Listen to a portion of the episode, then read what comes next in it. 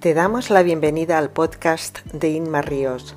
Aquí compartiré contigo reflexiones, metodologías y claves prácticas 100% aplicables a tu día a día para desarrollar las habilidades y mentalidad de un gran líder. Si eres directivo o mando intermedio, si tienes un equipo a tu cargo, esta es tu guía práctica para potenciar tu liderazgo.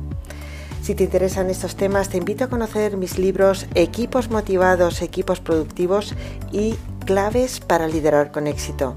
Dos guías prácticas para todo aquel que tenga equipos a su cargo.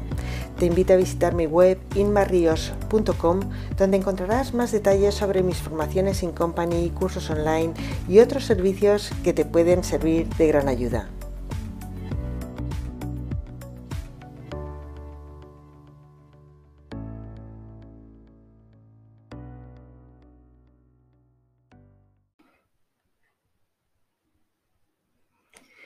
Una de las épocas más estresantes que recuerdo fue el comienzo de mi odisea en Holanda. Coincidió con mi primera experiencia gestionando equipos. Tuve a mi cargo el traslado y establecimiento del departamento de supply chain que se encargaba de la producción a nivel europeo de una gran multinacional. Fue un cúmulo de diferentes retos que realmente me pusieron a prueba. Por un lado, era la primera vez que eh, tenía un equipo a mi cargo, con el estrés adicional que eso supone. Mm, además, era un nuevo puesto con un aumento muy importante de mis responsabilidades. Pasé de ser ingeniero de producto a Supply Chain Operations Manager. El aumento de responsabilidad era muy importante. El 80% de mi equipo era nuevo en sus puestos, al igual que yo. Además, era un traslado internacional. Nos trasladábamos desde Irlanda a Holanda, todo un departamento. Era una reubicación internacional eh, de todo el departamento de la cadena de suministro, con toda la complejidad que eso supone. Además, eh, este equipo que, yo dirigía, estábamos eh, situados en una ubicación remota del resto de la empresa. Esto hacía todavía más complicado recibir el apoyo necesario tanto de mi superior como del resto de la organización. En fin, a todo esto, pues eh, se le podía sumar, por ejemplo, que las oficinas cuando llegábamos eh, allí a instalarnos todavía no estaban preparadas, teníamos un, montón de problemas con, la conexión a Internet, bueno, eh, un sinfín de problemas. En fin, al final, eh, esta situación eh, me llevó al borde del burnout y a la vez me proporcionó un enorme aprendizaje.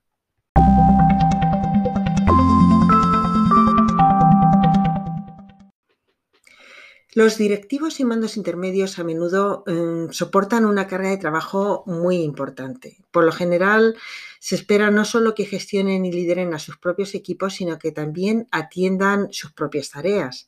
Por tanto, cualquiera que tenga un equipo a su cargo cuenta con un estrés eh, adicional importante, ya que tienen más interacciones y más responsabilidades y, por tanto, más presiones. Además, los mandos intermedios se encuentran con otras dificultades. Suelen tener presión por arriba y por abajo, es decir, de sus superiores, que les exigen eh, esos resultados, y también de su equipo, que ejerce una gran presión sobre ellos, y esto puede ser realmente abrumador.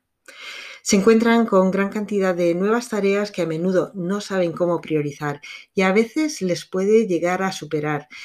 Todo ello se traduce en muchas ocasiones a altos niveles de estrés y por tanto puede llegar a afectar a su productividad e incluso puede llegar a causar em, problemas de salud con las consiguientes eh, bajas laborales. Muchos mandos intermedios que tienen un equipo a su cargo por primera vez han pasado de fluir con sus anteriores trabajos y por eso han sido promocionados a puestos con responsabilidades más altas a de repente parecer estancados en sus nuevos puestos, a no saber cómo actuar, a no saber cómo salir adelante, a estar totalmente bloqueados por el estrés. Esta situación puede generar que estos profesionales em, generen emociones como frustración, estrés, bloqueos e incluso miedo por verse en situaciones que no se ven capaces de, controlar y que pueden incluso llevarles a tener consecuencias muy negativas tanto para ellos como para sus equipos. Y en última instancia también para su empresa.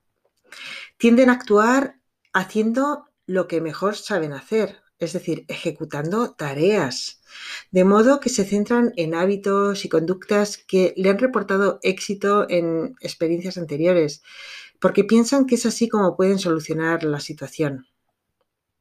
El resultado de todo esto es que su día a día eh, se convierte en un total infierno lleno de estrés, falta de tiempo, carga excesiva de trabajo y con muchísima presión. Demandas, quejas, problemas para atender, tanto de su equipo como de sus superiores. Todo esto puede tener un gran impacto no solo en el mando intermedio, sino también en la motivación de su gente y en los resultados de la empresa. Y es que las emociones se contagian. Así como un líder inspirador puede generar un cambio positivo en su lugar de trabajo, un directivo o un mando intermedio que esté quemado, que esté agotado, puede tener un efecto muy negativo en su equipo. Enseñar a estos líderes eh, cómo gestionar esta nueva situación puede evitar el burnout y sus consecuencias negativas. Esto debería ser una de las prioridades en cualquier organización.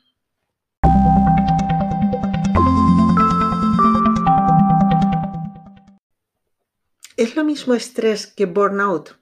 Bueno, pues Evidentemente existe una relación directa entre el estrés y productividad.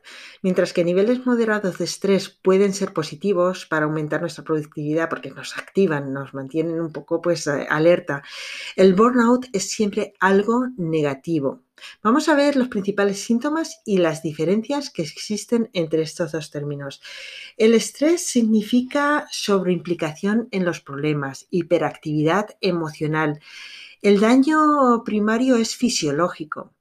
Eh, se produce agotamiento, falta de energía. Em, aparece depresión como síntoma para mantener la energía física. Pueden tener efectos positivos en exposiciones moderadas, como hemos dicho antes. Mientras que el burnout em, se distingue más por una falta de implicación o incluso mm, desvinculación. Hay un embotamiento emocional. Eh, el daño es principalmente emocional. El agotamiento afecta a la motivación e incluso a la energía psíquica. Es semejante a una pérdida de ideales de referencia como tristeza y solamente puede producir efectos negativos. El burnout no solamente tiene consecuencias nefastas a nivel individual, sino que también lo tiene a nivel de empresa e incluso a nivel de nuestros equipos de trabajo. Algunos de estos efectos negativos em, pueden ser, por ejemplo, las bajas por enfermedad, errores en el trabajo que realizamos, e incluso conflictos, porque nuestro humor cambia. También puede haber disminución en la capacidad de trabajo, capacidad de concentración, incluso fuga de talento cuando es algo sostenido en el tiempo. En fin, son muchos los efectos negativos, por eso tenemos que tratar de evitarlos.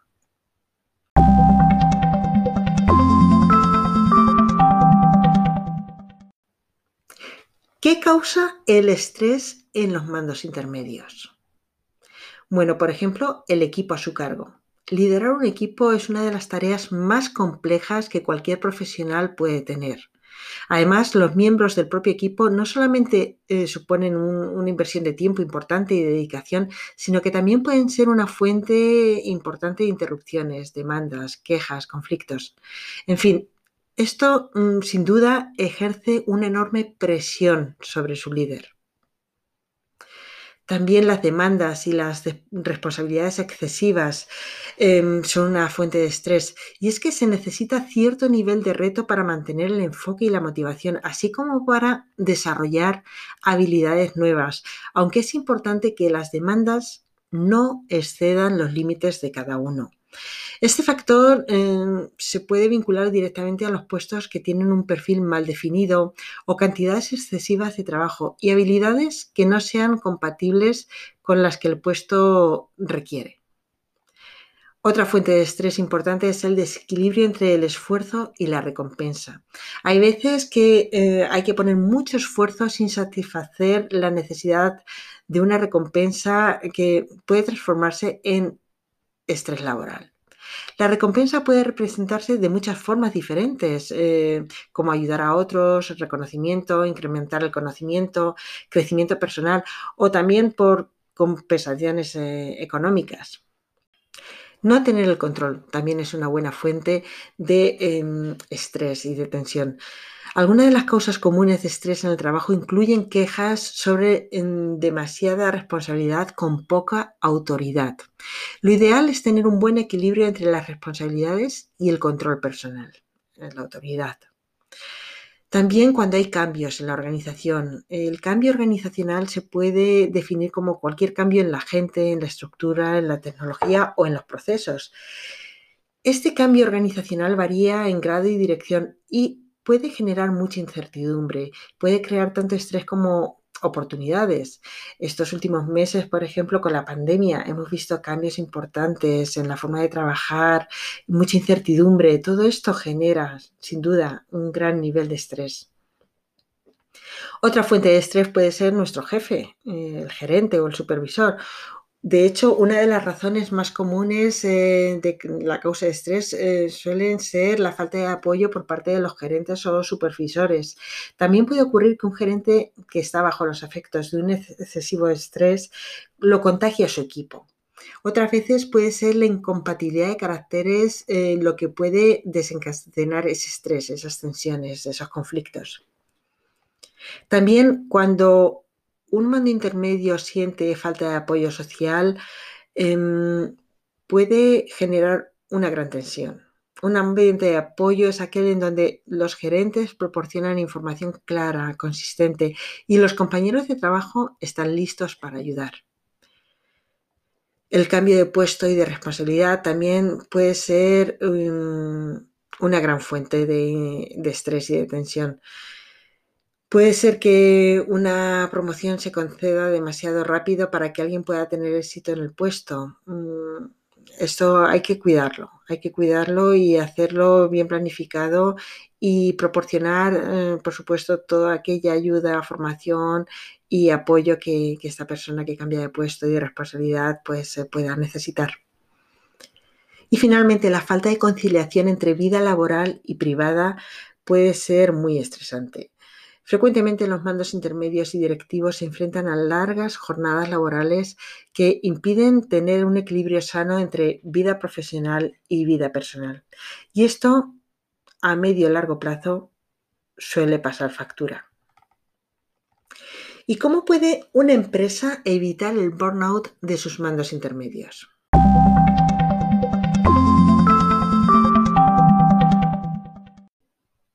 La primera clave, comenzar su capacitación lo antes posible. Es decir, desde el primer momento, desde el momento que se les nombra en un nuevo puesto como mando intermedio o como líder de un equipo, un eh, mando intermedio debería em, recibir la formación necesaria, ¿vale? Para que pueda aumentar su capacidad de hacer frente y a reducir los niveles de estrés en ese nuevo puesto.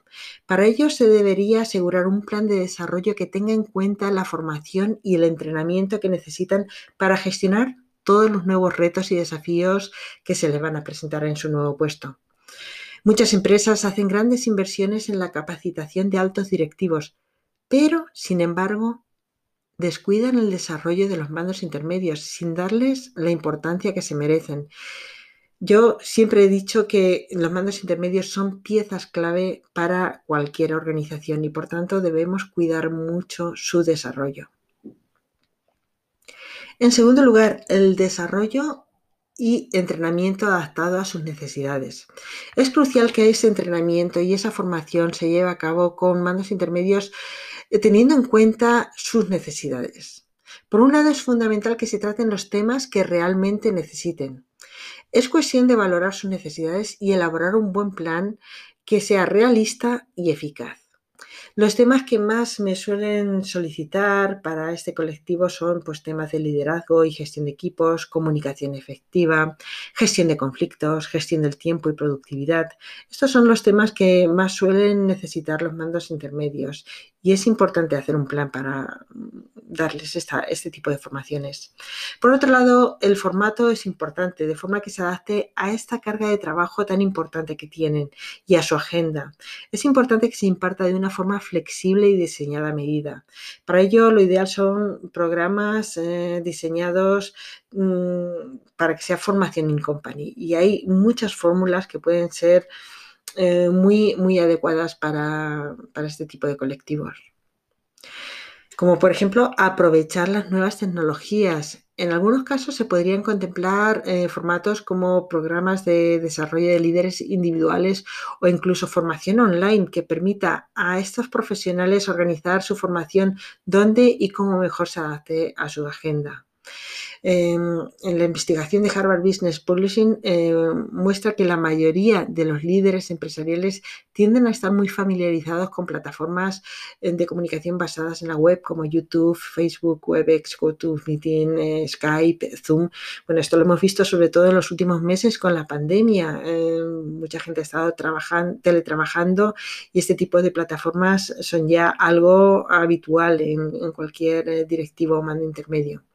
Entonces, ¿por qué no aprovechar estas tecnologías para el entrenamiento y desarrollo de los mandos intermedios? Es una gran oportunidad.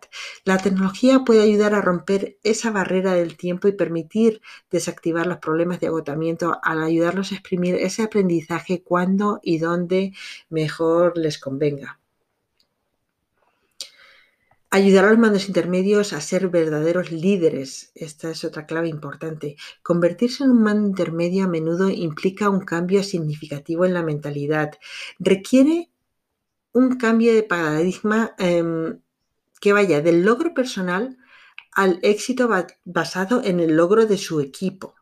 Precisamente esta semana cuando hablaba con un director de recursos humanos sobre las necesidades que tenían sus mandos intermedios, me comentaba que a la hora de pasar instrucciones a sus equipos, sobre todo cuando se trataba de órdenes incómodas, esquivaban la responsabilidad, escudándose en que son órdenes que vienen de arriba, cuando en realidad lo que se busca es que tomen las riendas, es decir, que ejerzan la autoridad y la responsabilidad que su puesto exige, que realmente asuman que son líderes, que deben ejercer su autoridad con sus equipos. Esto no significa que sean mm, líderes que, o directivos que tengan que dictar órdenes, sino que sean capaces de desempeñar un liderazgo sano y motivador, que inspiren a sus equipos a hacer lo que se espera de ellos. Sin embargo, en las organizaciones planas, los mandos intermedios pueden no ejercer mucha autoridad formal para controlar eh, estas acciones con sus equipos ser responsable de los resultados sin tener el poder eh, suficiente que, que, necesitan para hacer que estos resultados sucedan, esa es la mejor forma de quemarse. Se puede reducir el riesgo de burnout asegurándose de dotar a los mandos intermedios con una mentalidad de liderazgo que les permita establecer confianza, generar motivación y formar una cultura de equipo positiva. Con el enfoque correcto, los mandos intermedios pueden obtener los resultados que necesitan a través de la persuasión y la colaboración.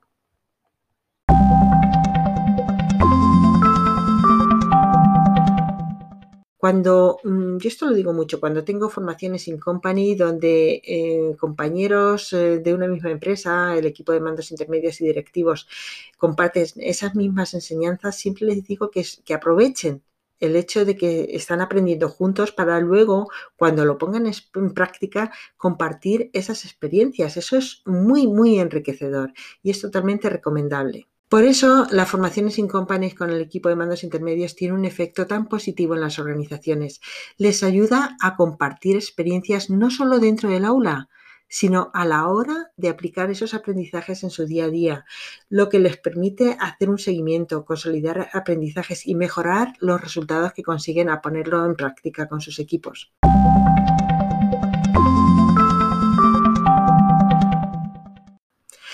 Realmente merece la pena revisar todos estos puntos con el equipo directivo y de mandos intermedios, no solo para prevenir estados de estrés excesivos y de burnout, sino también para mejorar el bienestar y la productividad de nuestros equipos. ¿Por dónde vas a empezar?